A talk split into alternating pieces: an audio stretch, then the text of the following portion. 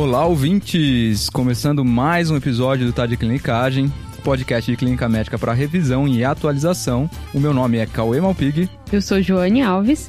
E eu sou o Caio Bastos. Oba! Trazendo mais um colaborador aqui, né, Jô? Exato. Se apresenta aí, Caio, pra gente. Então, pessoal, meu nome é Caio, eu sou de Aracaju, Sergipe, fiz faculdade lá na Federal de Sergipe e atualmente faço clínica médica aqui na Escola Paulista, aqui na Unifesp. Muito então, bem. prazer estar aqui, bem demais. Que, e que pressão, hein? Tá no primeiro episódio com vocês. Tô com o meu chefe da UTI aqui na minha frente agora. Mas tá bom, é assim que é bom. Essa pressão, né, Caio? É complexo mesmo. É, e tem isso, viu, gente? O Caio é, é um dos R2 que tá passando comigo lá na semi-intensiva do pronto-socorro. Mas assim, tenho certeza que a discussão aqui vai ser de altíssimo nível, tá? Tem um selo Cauê, tá vendo? De Selo aprovação. Ah, não, aí tá bem demais. Aí tô confiante 100%. E aí, Cauê, o que a gente vai falar nesse episódio? Vamos lá, Jô. Então hoje a gente vai conversar um pouquinho de doença celíaca. Tá. Hoje o intuito do episódio é de falar de quatro clinicagens. Beleza. Certo? A primeira clinicagem que a gente vai conversar vai ser de quando suspeitada a doença celíaca. Tá. A segunda clinicais são doenças associadas. Na terceira, a gente vai abordar um pouquinho sobre como fazer o diagnóstico. E a quarta e última é um pouco do manejo desse paciente. Beleza.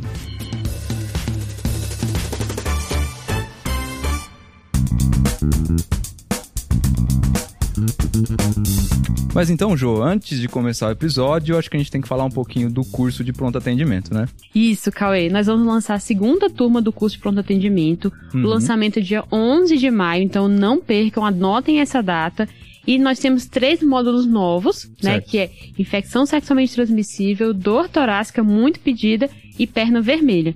Então corre, pessoal, não perde essa data. Mais três módulos essenciais para pronto atendimento aí, né, Jô? Isso. Então, pessoal, não deixem de entrar no site cursotdc.com.br e fazer a sua inscrição. Fechou.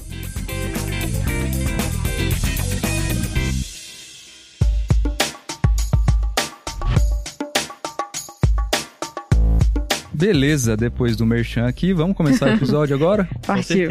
Acho que antes da gente começar o episódio, né, gente, acho que a gente tem que comentar um pouquinho o que, que é a doença celíaca, né? Tá. Que às vezes é uma doença que a gente não compreende muito bem, a gente não sabe muito bem o básico aí do mecanismo fisiopatológico, mas que é interessante a gente falar, né? Então, tentando falar aqui em poucas palavras, a doença celíaca é uma doença crônica, Tá. autoimune, que acontece mais em pacientes geneticamente suscetíveis, né? E que é uma doença que gera inflamação crônica do intestino delgado. Beleza. Essa inflamação crônica ela é preceptada pela ingesta de glúten e apesar do intestino delgado ser o acometimento preferencial da doença celíaca, a gente tem que lembrar que essa é uma doença multissistêmica e que esses sintomas e doenças associadas estão associados à ingesta de glúten. Então é o que vai acabar desencadeando tudo que acontece na doença celíaca. Beleza, e, os, e o glúten então, Cauê? Que é, na verdade é uma proteína, né? Que ela tá mais comumente presente no trigo, no centeio e na cevada. E essa ingesta, que por uma má digestão do paciente, acaba gerando esses peptídeos maiores que geram autoimunidade e todos os sintomas que o paciente apresenta. Como você falou, não só no intestino, mas todo o corpo do paciente.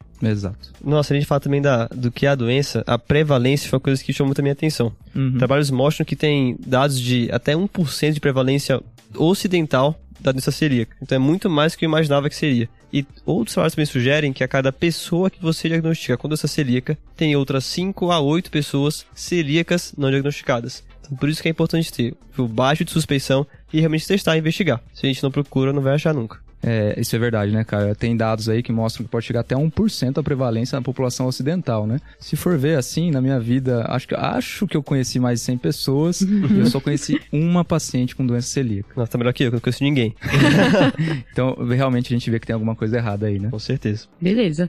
Então vocês já deram uma deixa aí pra nossa primeira clinicagem, né? Opa, qual que é, Jô? Que é falar um pouco das manifestações da doença celíaca. Certo. E principalmente pra gente saber quando que a gente suspeita, né, Jô? Isso. Porque, como eu falei, a doença celíaca é uma doença multissistêmica, ela vai ter um quadro mais clássico e ela vai ter algumas evoluções que não são tão claras pra gente e que às vezes a gente realmente precisa suspeitar. Se não suspeitar, não diagnostica, o paciente vai sofrer um pouquinho. Continua Exato. comendo glúten e com certeza vai ter sintomatologia que é, é realmente ruim, né? Com relação a manifestações mais clássicas, Jô, eu acho que, e, e normalmente é sempre quando a gente costuma pensar na doença celíaca, é aquele paciente que vem pra gente com histórico de uma diarreia, principalmente principalmente uma diarreia crônica, que tem esteatorreia associada, que é um paciente que vem já com uma síndrome desabsortiva e que normalmente está associada à perda ponderal involuntária também, né? Tá. Então essas manifestações, elas, elas são proeminentes, elas são frequentes e normalmente é quando a gente vai pensar na doença celíaca. Isso aqui é mais o óbvio, que aí fica mais escancarado pra gente, né? Essa é a clássica, né, Cauê? Ou típica, né? A manifestação. Exato, Jô.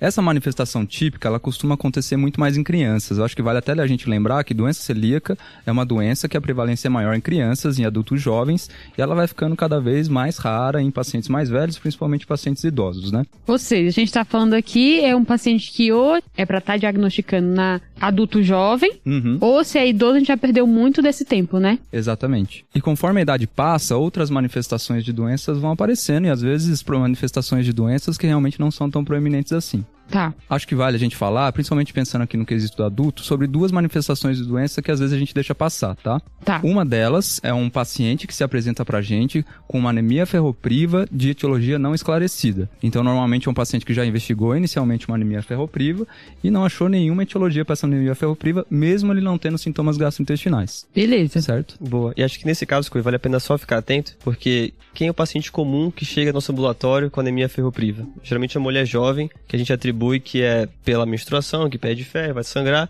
e Boa. para de investigar. E só para raciocinar um pouquinho junto com o que você falou primeiro, então paciente jovem com dor abdominal já pode pensar que é um intestino irritável e a anemia ferropriva é pela menstruação e fica por aí mesmo. Então acho que vale a pena manter uma suspeição assim, bem, bem baixa mesmo, tem um limiar bem baixo, porque é uma doença que a gente diagnostica muito, muito pouco. Muito bem, cara. E isso vale a pena quando a gente está falando, então, em termos de, do sexo feminino, da gente tirar adequadamente o histórico menstrual, né? Não é porque a mulher menstrua que ela vai ter uma anemia ferropriva, e normalmente a anemia ferropriva associada à menstruação vem com alteração, né? Tanto Uhum. do volume quanto do número de dias.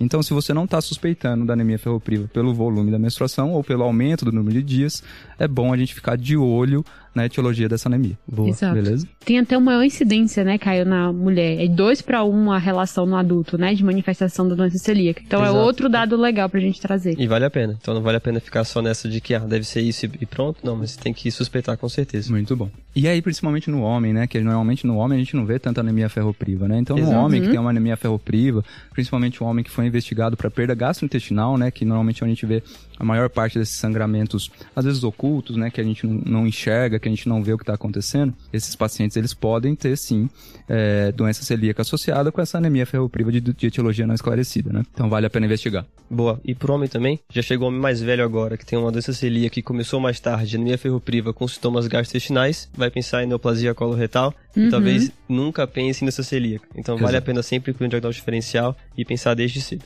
Muito bom. Então, da anemia ferropriva, acho que a gente falou aqui e Sim. acho que a gente já imagina quando que a gente consegue pensar em doença celíaca nesses casos. Outra coisa também é quando a gente pega pacientes que têm sintomas gastrointestinais mais leves, então não tão, essa diarreia tão pro- proeminente, não tem sintomas gastrointestinais tão significativos, dor abdominal e também não tem uma perda pendural tão significativa, mas que no meio de uma avaliação, às vezes até nesses pedidos de exames de rotina, que pede muito transaminases e enzimas hepáticas, vem com alteração dessas enzimas hepáticas. Tá. Então, paciente que tem alteração da enzima hepática, sem muita causa esclarecida, e principalmente quando tem algum sintoma gastrointestinal, mesmo que mais frusto, a gente também tem que pensar em doença celíaca, tá? Beleza, Boa. Caio. E também lembrar que apesar da doença celíaca ter associação aí com esteatohepatite, com doença gordurosa do fígado, essa elevação de transaminases não necessariamente precisa vir com uma esteatohepatite associada, tá? Beleza. Então, realmente, uma alteração sem muita explicação, às vezes pode levantar a bola de doença celíaca. E aí, outra coisa que deve levantar a bola também é que quando a gente está em uma investigação de doença gastrointestinal no adulto jovem, é perguntar um pouco sobre, sobre como que foi o desenvolvimento na infância. Como a gente falou, a doença celíaca é uma doença que se manifesta principalmente na infância, e uma das manifestações da infância é o déficit de crescimento.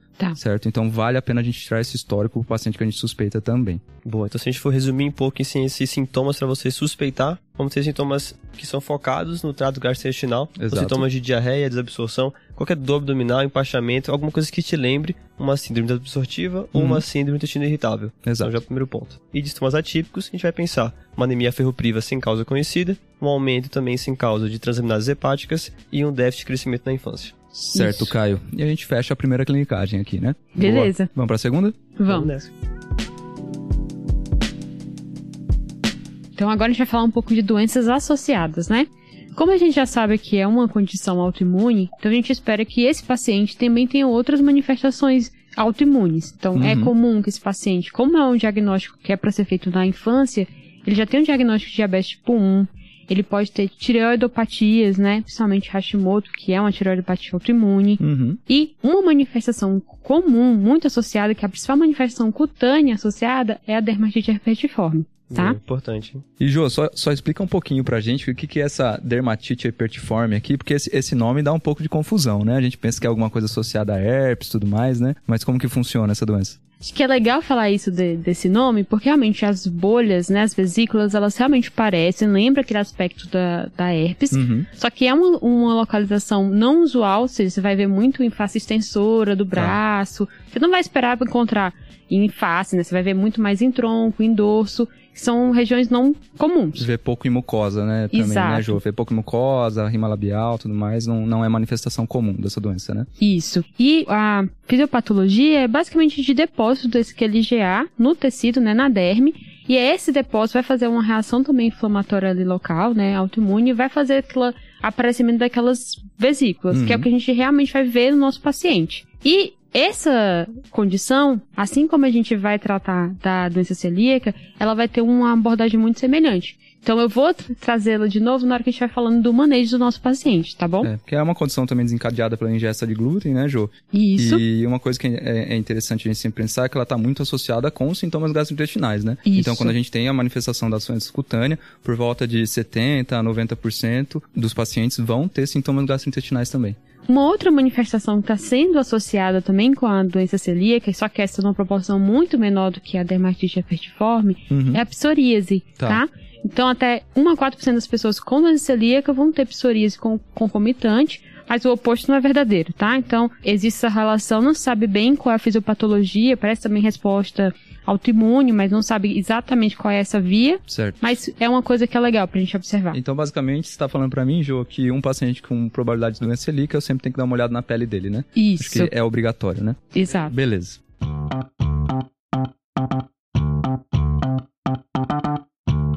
Essas condições que a gente falou inicialmente são condições que são autoimunes, como a gente já sabe, que podem se apresentar concomitantes. Mas existem condições que vão, tá- vão se manifestar por consequência da doença celíaca. A gente já sabe que tem muita desabsorção, né? Uhum. E aí, dentre essas condições, tem a osteoporose, né? Osteopenia, osteoporose, que aí vai depender do- do tempo que a gente está avaliando esse paciente, né? Do momento que a gente diagnostica e vai fazer essa avaliação Certo. infertilidade, que é uma coisa que, como a gente já sabe, é multifatorial, mas é uma causa que a gente tem que pensar, né, considerando todo o contexto, não só a infertilidade sozinha. Uhum. Associação com síndromes congênitas. É, Jô, síndrome de Down, síndrome de Turner. E tem algumas manifestações também que aí são neuropatias e psiquiátricas. Algumas que podem ser diretamente associadas à doença celíaca, que é mais Uhum. raro.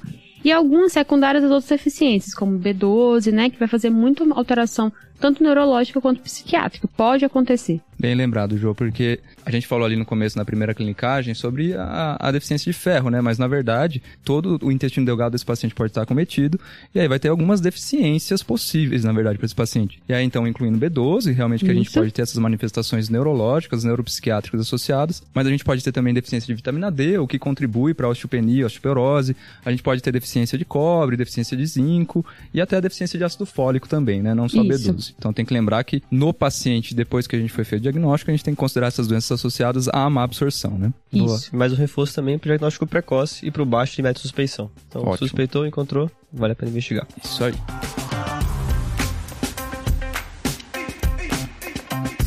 Certo, fechando então a segunda clinicagem, vamos agora para a terceira clinicagem, que é como diagnosticar a doença celíaca. E aí eu acho que antes da gente entrar nessa elucubração, né, Caio, essa dificuldade de falar como que é o algoritmo investigativo da doença celíaca, vale a pena a gente comentar um pouquinho sobre as sorologias, né, os anticorpos que a gente pede. Boa, então vamos passar do começo, né? Acho que Uhum. pra gente poder pensar em diagnóstico, a gente vai pensar primeiro como é que a gente pode diagnosticar, o que é que a gente tem de arsenal disponível para isso. Certo. Então, para um paciente que tem uma suspeita de doença celíaca, a gente tem três coisas pra gente pensar sempre e guardar na manga. Tá. A primeira seria os sintomas clínicos que a gente já viu no primeiro item. Então, o paciente tem diarreia, dor abdominal, então os sintomas fazem parte da primeira suspeita. Tá. No segundo passo, a gente tem os anticorpos. Como a gente falou, é uma doença autoimune e como toda doença autoimune, a gente tem algum marcador para poder pescar, para poder fisgar, para ter atenção. Beleza. E a terceira coisa, então, seria o achado histopatológico com a biópsia por endoscopia. Beleza? Então a Certo. primeira já falamos, sintomas, já, já aprendemos bem isso daí. Uhum. Na segunda tem a sorologia. A gente tem três anticorpos pra gente pesquisar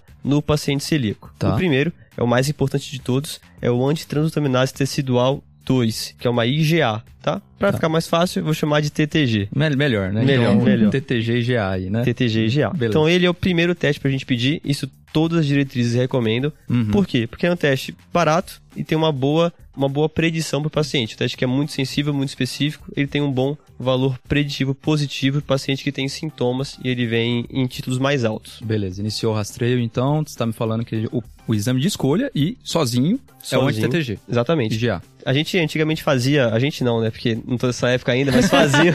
mas, Jogou fa- na nossa cara, É, Cauê. mas fazia ninguém, antigamente. ninguém aqui tem essa idade, tá? Fazia antigamente um painel inteiro, pediam todos os três marcadores sorológicos de uma vez só, porque Uhum. pensava que isso poderia aumentar a sensibilidade. E é verdade, você vai ter um teste mais sensível. Qual é o problema? Você vai pecar muito por perder especificidade. Se você pede vários testes, todos são muito sensíveis e muito específicos, e um deles em positivo só, é mais provável que esse teste seja um falso positivo. Beleza, cara. Então você tá falando pra gente que a gente pediu os três de uma vez, só tá aumentando minha chance de ter um, um falso positivo aí, né? Exatamente, Tem que tomar atrapalha. cuidado. Exato. Certo. Então, o primeiro é esse, mais importante, o TTG e IgA. Uhum. O segundo é o antiedomísio, que também é uma IgA. Uhum. Que esse teste, ele é o teste hoje em dia talvez o teste mais específico para doença celíaca. Tá. Mas tá, seria o mais específico porque eu peço ele então não como primeira opção. Tem dois problemas dele. O primeiro, ele é mais caro do Tá. que o antitransplaminase, o TTG. Então Certo. já perde pouco ponto aí. E o segundo, como ele é baseado em imunofluorescência indireta, ele depende um pouco do examinador. Então tem que ser um centro de referência que está acostumado a fazer esse exame e aí perde um pouquinho de sensibilidade. Certo. A ideia é que vai ter muita variabilidade de laboratório para laboratório, então. Exato. O TTG e IgA, ele é mais confiável, assim, é Uhum. mais uniforme, porque não depende de uma interpretação de quem está fazendo o exame. Certo. Beleza. Beleza? O terceiro é o anticorpo contra peptídeos de gliadina deaminados sintéticos, que é o anti-DGP. Tá. É, O nome, é esse é difícil. nome, viu? Esse aí tem que ser anti-DGP mesmo. Se eu falar Beleza. de novo sem ler, já vou esquecer. então, o mais importante dele é uma, algo fundamental, porque os dois primeiros eram IgAs. Eu gosto de Certo. lembrar, porque a gente aprende na imuno que IgA tem a ver com, com mucosa, então é fácil lembrar que são IgAs. Ótimo. O anti-DGP, ele tem uma versão em IgG também, que é muito usada. E aí, qual é a diferença disso? É muito comum, uma outra clinicagem bônus aqui, que paciente com doença celíaca tem uma maior prevalência de deficiência de IgA. Certo. A gente tem que, em 2 a 3% desses pacientes não produzem IgA. E aí, se você for dosar o TTG IgA ou o endomício IgA, vão vir Uhum. negativos. E aí que vem a importância do anti-DGP IgG. Tá. A diferença dele é basicamente essa. Ele tem uma boa sensibilidade, uma boa especificidade, mas o fato dele ser IgG ganha esse diferencial para ele. Certo, cara. Então, só pra fechar aqui, o que a gente tá falando é que a primeira escolha vai ser o anti-TTG, IgA, e a gente sempre, então, vai pedir com IgA dosagem de IgA total. Exato. Certo? Porque se tiver deficiência, eu não posso acreditar no, no anti-TTG e IgA, certo? Exatamente. Então já Ok. exclui essa doença que é também prevalente, que é a deficiência de IgA. Combinado. E da terceira coisa que você falou que era a biópsia e histopatologia, o que, que você tem pra falar pra gente? Bom, exato. Então, essa biópsia a gente vai fazer por uma endoscopia digestiva alta, a EDA famosa daqui. A gente Uhum. vai querer saber na região pós-bulbar do duodeno, tá? Tá. Essa é a região principal para a gente fazer essa investigação. Atualmente, recomendo fazer quatro fragmentos de porções diferentes, porque, enfim, a doença pode não ser uma doença uniforme, toda mucosa duodenal. E mais novo ainda, as diretrizes sugerem que a gente faça pelo menos duas biópsias da região bulbar do duodeno. Então, bom. no total, seriam seis fragmentos para o patologista ter um substrato maior para poder encontrar alterações que surgiram nessa celíaca pra gente. Ótimo. E essa alteração, quando vier no laudo do patologista, é comum que eles venham classificados com uma classificação chamada MARSH, M-A-R-S-H, classificada de 0 a 3. Tá. 0 e 1 são pouco sugestivos, 2 e 3 são bem característicos. Tá bom. E aí, pra ver melhor sobre até uma imagenzinha bonitinha, vai lá no show notes do episódio que tá show de bola. Se quiser, dá uma paradinha agora, abre no seu celular e acompanha junto, tá? Já Vale tá a pena. esperto demais, viu, Arrasou. Ju? Mas é, realmente, abram um show notes lá no nosso site, tá? De linkagem.com, vai estar lá na página do episódio, tá? Beleza. Então, se a gente for resumir agora esse ponto inicial, a gente tem sintomas que já vimos bem, sorologias com o primeiro e mais importante, o anti-TTG e IgA, junto com o IgA total, e para guardar na manga o antidomísio e o anti-DGP, e a biópsia para a gente poder deixar bem redondinho esse paciente e confirmar o diagnóstico da gente. Beleza. E aí, só um adendo com relação a esses dois exames que você falou, né, Caio? Tem uma relação, então, com a dieta e com a ingesta de glúten, certo? Tanto a sorologia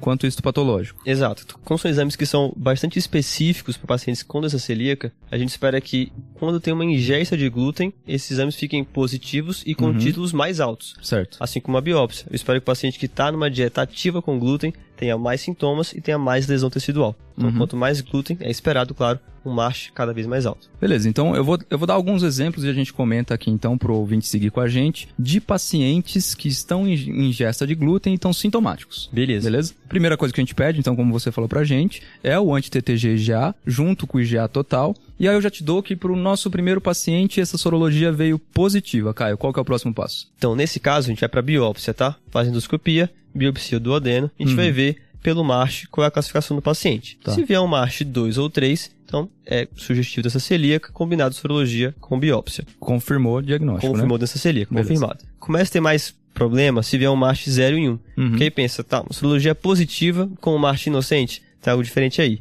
E o que, é que vale a pena fazer? Como é um diagnóstico histopatológico difícil de dar, acho Tá. que vale a pena revisar essa lâmina. Certo. Ver se consegue encaminhar para um centro de referência, alguém que tem costume de ver nessa celíaca, para Uhum. poder ver se não deixou nada passar. Às vezes, alterações muito, muito discretas, então vale a pena conferir de novo. Tá, então essa discordância leva a gente a crer que pode ser um erro histopatológico, a gente vai mandar para um centro de referência. Exato. Certo. Se a gente mandou, ou então a primeira biópsia foi feita no centro de referência, a gente confia no resultado, confirmou a discordância. Uhum. Sorologia positiva, biópsia negativa. E aí vem mais uma clinicagenzinha, que é abraço de novo na imuno, falar de HLA, mas é coisa rápida. Tá. Tem dois HLAs, o DQ2 e o DQ8, que eles têm associação com doença celíaca. Uhum. É virtualmente impossível um paciente com doença celíaca não ter positividade para um desses dois HLAs. Tá. Tá. Então, qual é a ideia? Ó, sorologia positiva, biópsia negativa, vejo HLA. Se o HLA veio negativo, cara, não tem como ser doença celíaca, exclui, vai para outro caminho. Certo. Agora, se o HLA vem positivo, aí sim, a gente pensa que deve ser doença celíaca,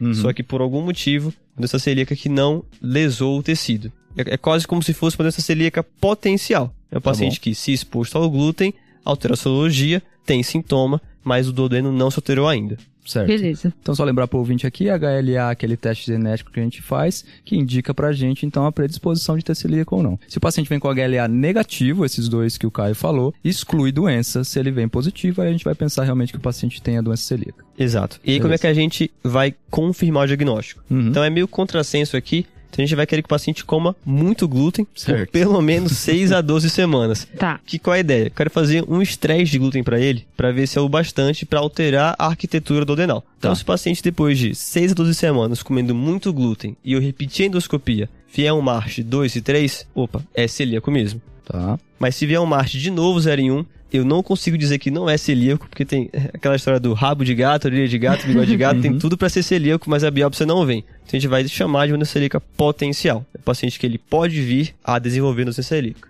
Então aqui a gente seguiu o caminho do, do paciente, né, do exemplo nosso que tem uma sorologia positiva. Vamos agora para um segundo exemplo, que é o paciente que é sintomático e vem com uma sorologia negativo, então um anti-TTG negativo, Caio. O que, que a gente tem que pensar? Como que é o próximo passo? Beleza. Reforçar nesse ponto a importância de já dosar o IgA total também. Ótimo. Porque se vier o IgA total normal, então realmente é uma sorologia negativa com IgA normal. Beleza. Mas se vier também um IgA baixo, o paciente tem uma deficiência de IgA, vale a pena voltar e pedir o anti-DGP IgG. Uhum. Beleza. Anti-DGP IgG positivo no paciente com deficiência de IgA, eu sigo o fluxo normal de paciente com sorologia positiva. O anterior, O né? anterior, que a gente acabou de falar.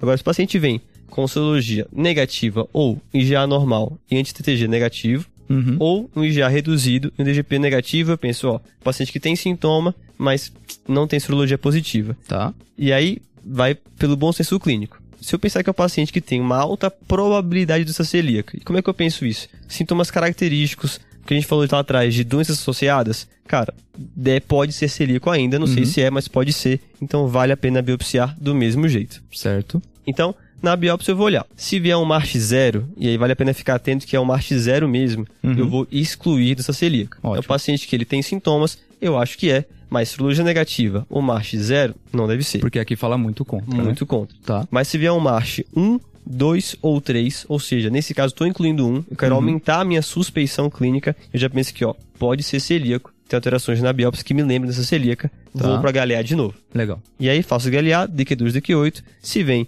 negativo, não tem como ser celíaco. Certo? Se vem um HLA positivo, a gente vai ver um pensamento oposto que a gente viu antes. Nesse caso, ele tem sorologia negativa, mas tem lesão tecidual. Uhum. Tem marche 1, 2 ou 3.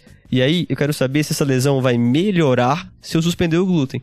Tá. Então eu faço uma dieta de exclusão de glúten por 1 a 2 anos. Certo. E aí eu rebiopsio. Se a lesão melhorar após essa exclusão de glúten, eu tenho uma doença celíaca provável. Certo. Não vou conseguir cravar que é celíaco porque sorologia é muito boa, negativa, mas ó, melhorou depois que tirou o glúten, pode ser celíaco, deve ser celíaco, um celíaco provável. Certo. E esse ponto que você está levantando, né, Caio? Você falou algumas vezes da doença celíaca provável, é só para a gente reforçar para o ouvinte que a gente só dá o diagnóstico de doença celíaca no paciente que tem sintoma, no paciente que tem sorologia positiva e que também tem um histopatológico compatível. Certo? Exato, exato. Mas nesse caso, não basta dizer que, ó, não é celíaco, se por acaso é o MARCH zero, o grau negativo, ia pra casa, porque, ó, paciente com sintoma e com alteração na biópsia. MARCH 1, 2, 3, tá alterada a biópsia, tem sintoma, tem que investigar. Certo. Então vale a pena ligar a lanterna para aquelas doenças enteropatias não celíacas, né? E aí segue a investigação. Beleza. Beleza.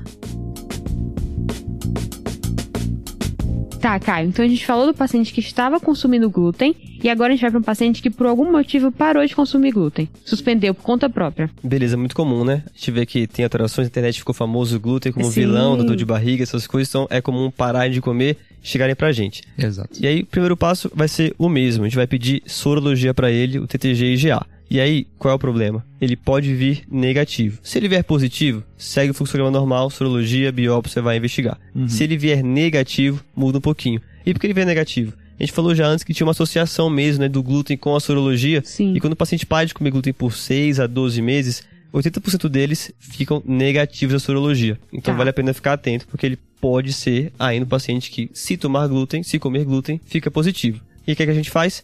Vai pro HLA. Então, Beleza. paciente com HLA negativo, não tem nem do DQ2 nem DQ8, não é celíaco, tá excluído. Se por acaso vier positivo, a gente vai fazer, ó, você parou de comer glúten, vai voltar a comer. Faz um estresse de glúten pra ele, 3 gramas de glúten por dia, O famoso um pão, né? Uma fatia de pão de trigo por dia. né? Exatamente, né? Tem essa divergência, alguns falam 3 gramas até 10 gramas, então seria mais ou menos um pãozinho ou três pãozinhos por dia de trigo Certo. por duas semanas. Se o paciente tolerar bem, ou seja, não ficou muito sintomático, se prolonga por mais seis semanas para dar mais tempo de realmente de virar a sorologia dele. Se por acaso com duas semanas não aguenta de sintoma, do abdominal, diarreia, para por aí, e aí você faz, de novo do zero, uma sorologia e uma biópsia. E aí segue de novo o fluxograma que a gente já viu, do paciente que come glúten. Sorologia, biópsia, é seguinte. Beleza. Então, fechou aqui, né? Fechou. Várias clinicagens, né, Caio? De quatro viraram sete? Ó, vou mandar mais um.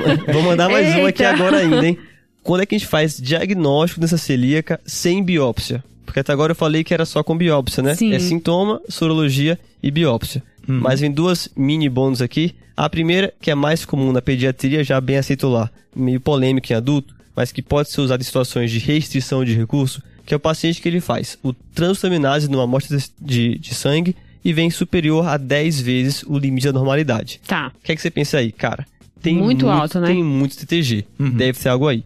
Faço uma segunda amostra de sangue e redoso o TTG e peço junto o antidomísio. Lembra que a gente falou que ele é o mais específico de todos? Sim. Se o TTG vem de novo positivo mais de 10 vezes e o antidomísio positivo também, o valor preditivo positivo é de 100%. Isso é mais comum na pediatria, como eu falei, mas se você não tem endoscopia, ou por algum motivo o paciente tem alguma restrição à endoscopia, você pode parar para o fluxograma por aí e segue como se ele fosse celíaco mesmo. Tá. Certo. Beleza? E a segunda, eu falei que era sem biópsia, mas é sem biópsia do adenal. Paciente que tem um anticorpo positivo e tem uma dermatite herpetiforme comprovada por biópsia, cara, isso também nessa celíaca, não faz endoscopia, pode parar por aí e segue o jogo. Beleza. Ótimo. Fechou. Fechou então, né? Beleza. Belas clinicagens essa, viu? Exato.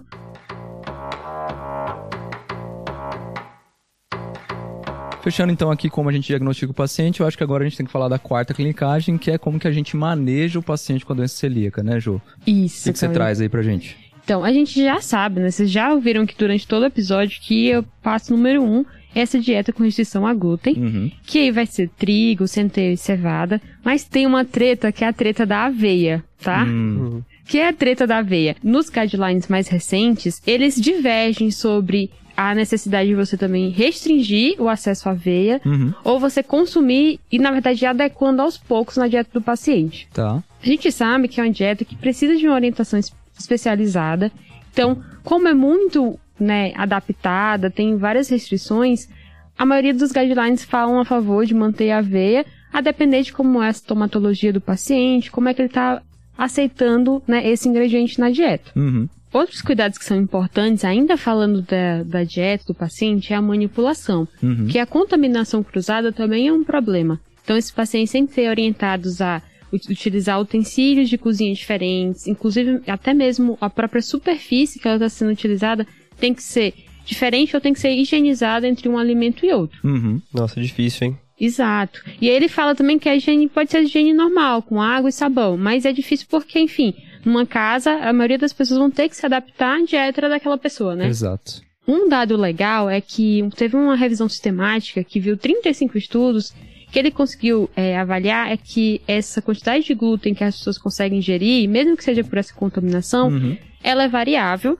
mas que menos que 10 miligramas por dia é tolerável para a maioria das pessoas. Certo. Então Tá. a ideia é que talvez nessa, nessa contaminação cruzada aí não tenha tanto risco pro paciente, mas mesmo assim tem que tomar cuidado, então, né, Ju? Isso, porque é muito individual. Uhum. Da dieta, ainda é importante falar que esses pacientes, como a gente já sabe, por ter muita restrição, o ideal é que no momento que eu fiz o diagnóstico, como o Caio já falou, a gente já encaminha ele para o nutricionista e que ele faça um segmento regular. Uhum. E aí, como é que vai ser esse segmento? A gente vai ter que avaliar as deficiências nutricionais todas que a gente viu lá no começo, que está associada com aquelas outras manifestações. Uhum. Então eu tenho que pesquisar deficiência de ferro, deficiência de B12, deficiência de folato, vitamina D.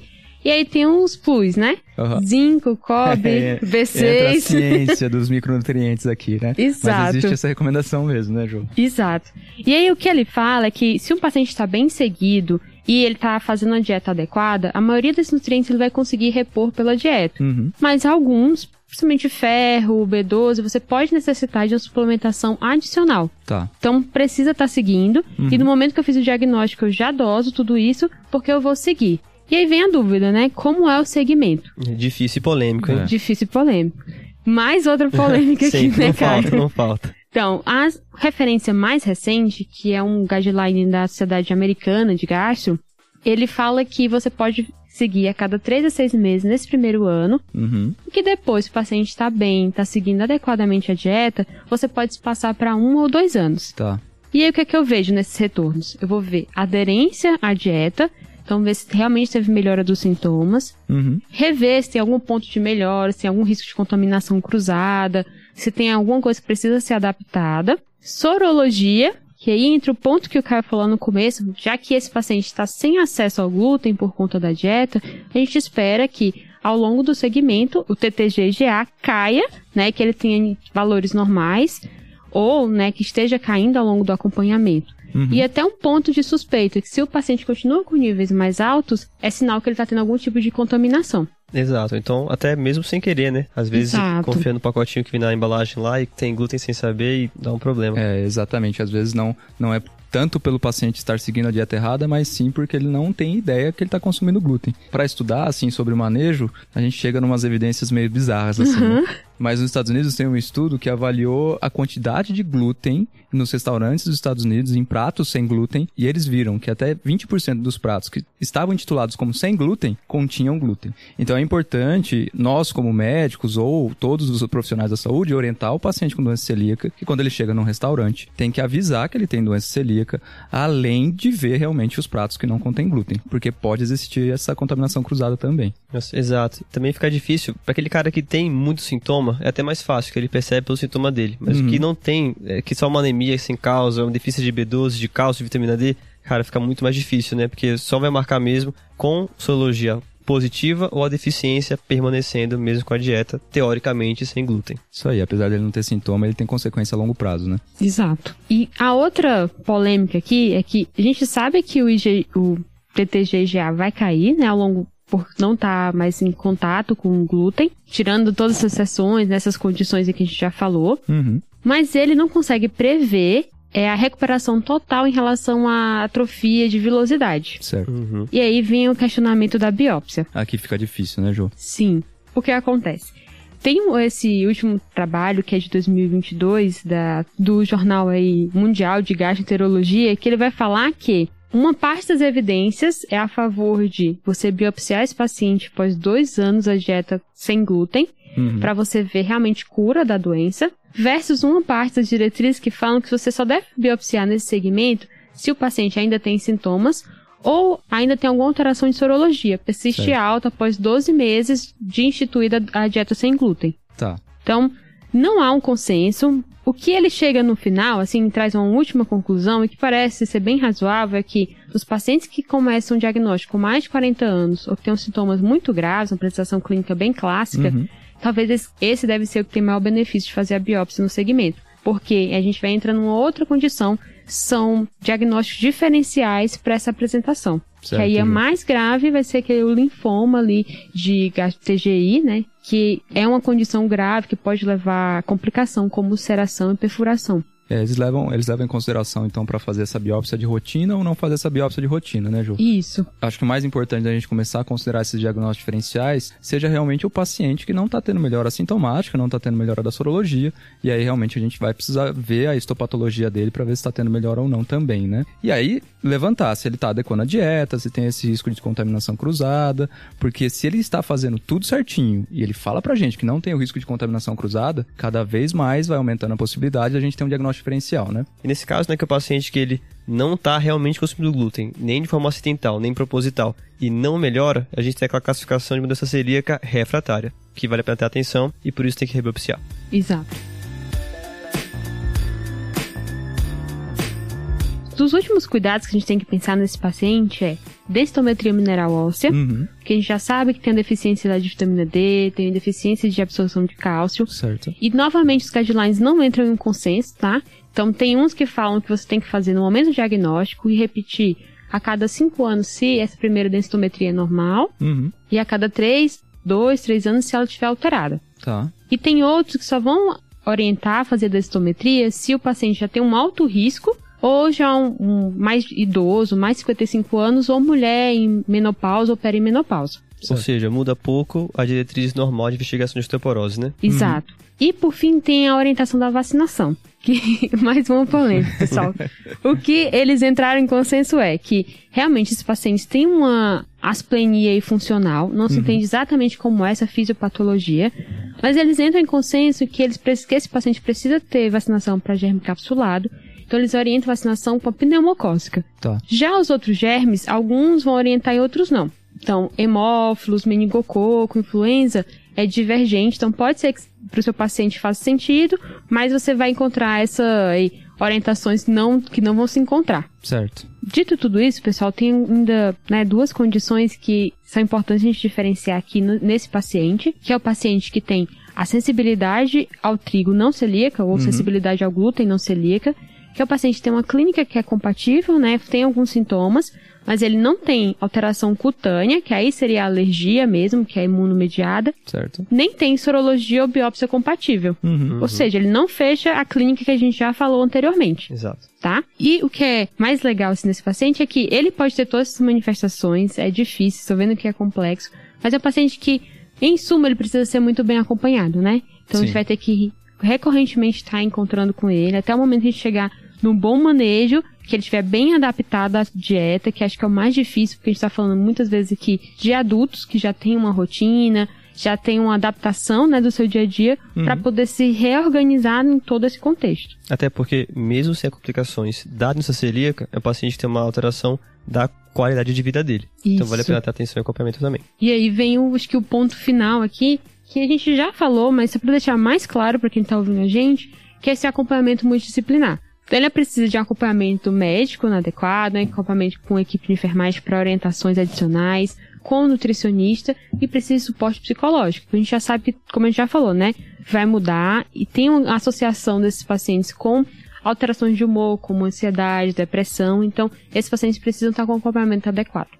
Certo, Jô, fechou o manejo aqui então, né? Eu acho que, acho que de tudo que a gente falou e agora você finalizando com essa abordagem multidisciplinar, dá pra gente entender o quão complexo que é o paciente que tem doença celíaca e o quanto que ele precisa da nossa atenção após o diagnóstico, né?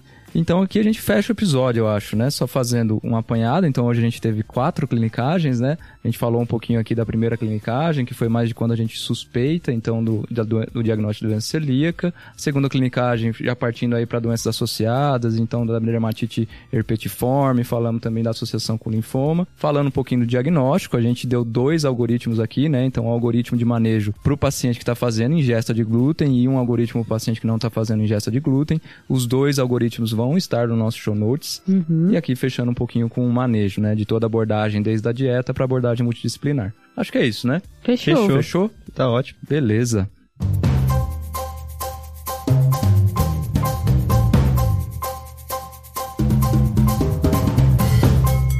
Então agora vamos pro desafio da semana passada. Diga aí qual que foi o desafio. Então, pessoal, José Marcos aqui para responder o desafio de semana passada. Para quem não está lembrado, aquela paciente é, por volta dos 52, 53 anos que tinha um quadro de uma demência rapidamente progressiva e chamava a atenção que ela tinha uma sarcoidose prévia, diagnosticada recentemente, né, uma sarcoidose pulmonar, elevações de enzimas hepáticas e canaliculares. É, então, pessoal, a primeira hipótese dessa paciente foi de uma demência é, de Creutzfeldt-Jakob, né? Porque é uma demência rapidamente progressiva, com associação com restrições a difusões na ressonância na região cortical. Porém, a alteração no flare chamou a atenção.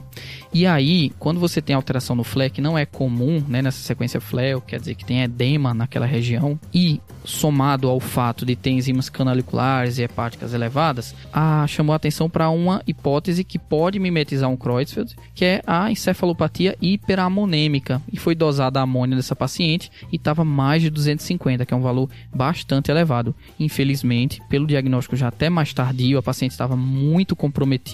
Realmente, nem o tratamento de, da hiperamonemia resultou em efeitos clínicos práticos. Ela acabou evoluindo para óbito. E o segundo, infelizmente, é que na vigência da pandemia a gente não conseguiu realizar o diagnóstico final. A gente não sabe qual foi a causa da hiperamonemia. Se ela realmente tinha uma sarcoidose hepática, né, uma sarcoidose canalicular, que é um dos acometimentos possíveis na sarcoidose, que era uma das nossas hipóteses, e que poderia estar justificando essa elevação de, am de amônia levando a esse quadro. Então, o que eu queria trazer de mensagem desse quadro para vocês é que a hiperamonemia deve estar no diagnóstico diferenciais de vocês para síndrome demenciais e para apresentações agudas, tá, pessoal? Amônia é causa de coma, amônia é causa de crises epiléticas. Quem vai lembrar do episódio passado sabe que eu mandei cortar o nome de alguns residentes da Neuro que eles já me chamam de louco da hiperamonemia lá no pronto-socorro. Veja só, cara, acabei de sair da residência já tem um apelido de chefe de plantão de louco da hiperamonemia, porque de fato nos rebaixamentos de nível de consciência e de síndrome cognitiva eu sempre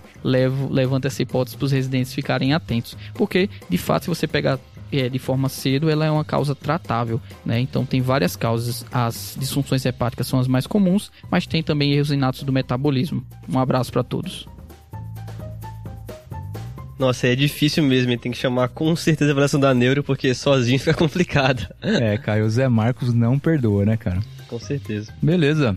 E diga aí pra gente, Caio, qual que é o desafio da semana? Então, o desafio dessa semana é um paciente jovem que você sabe que tem doença celíaca, mas que parou de seguir a dieta, tá comendo glúten adoidado e vem com uma história de que tá com hemoptise recorrente. E aí, o que, é que você tem que pensar? Boa. Difícil Boa, hein, também, Caio? hein? Ei, nossa. Eu vi o Caio aqui trabalhando duas horas no computador e tava fazendo esse desafio aí. Ei, Não, tem que rapaz, ser difícil mesmo, né? Porque da semana passada, pra manter o mesmo nível, o tem nível que aqui. ser. Mas esse não chega não, galera. Esse é mais fácil.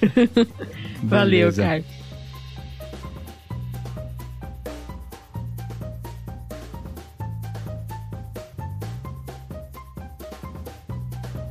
Beleza, então agora a gente vai pros salves. Boa, então vou aproveitar aqui e mandar aquele grupão de salves que sempre o pessoal cobra. Então primeiro vai pra minha faculdade, Federal de Sergipe, em especial pro meu grupo de internato. Em maio, minha namorada fazer parte do grupo, então um beijão, amor, Ah pra lá, o vocês. correio elegante do TDC funcionando aqui novo. Exatamente. Sempre, né? tem, Sempre. Sempre funciona, tem. sempre funciona. Faz parte. E o segundo é pro pessoal da residência, tá? Aqui da Escola de Medicina, Opa. da Clínica Médica. E também em especial pro meu grupo C, Carol, Ju, Flávio e Lucas. Então, abração pessoal. Valeu. Beleza, salve pessoal, um abração pra todos aí.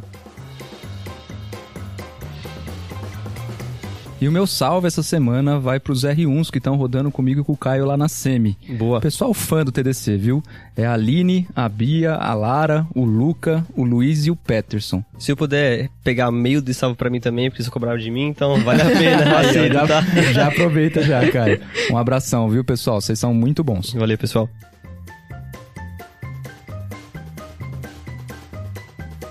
E o meu salve, pessoal, é pro Gabriel Chaves, que ele é do oitavo período lá da Uninasal, em Pernambuco. E o salve dele é, é muito, assim, peculiar porque ele pediu especificamente pra gente mandar um abraço pro Olavo Valadares, que é amigo dele. Uhum. E ele disse que, através do TDC, ele conseguiu catequizar o Olavo e, e tirar o Olavo da cirurgia pra clínica, tá? Bem demais. É isso, um salve, Olavo, um salve, Salve. Gabriel. Valeu, Salve, Gabriel. pessoal, valeu.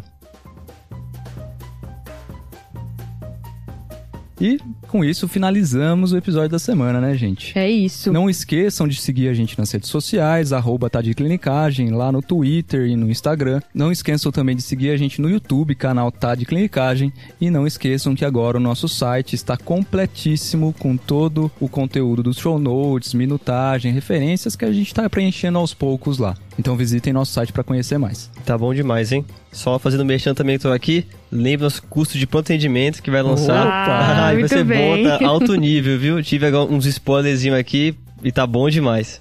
Fechou. Muito bom, muito bom. E obrigado pela presença, Caio. Com certeza terão obrigado. muito mais episódios Nossa, aí, né? que honra e que pressão também. Valeu demais, galera. Foi bom demais. Obrigadão. Show de bola. Arrasou, Beleza. Caio. Valeu. Valeu, valeu. falou? Valeu, valeu, valeu. Então, Valeu, valeu, valeu, falou. valeu, valeu, falou. É uma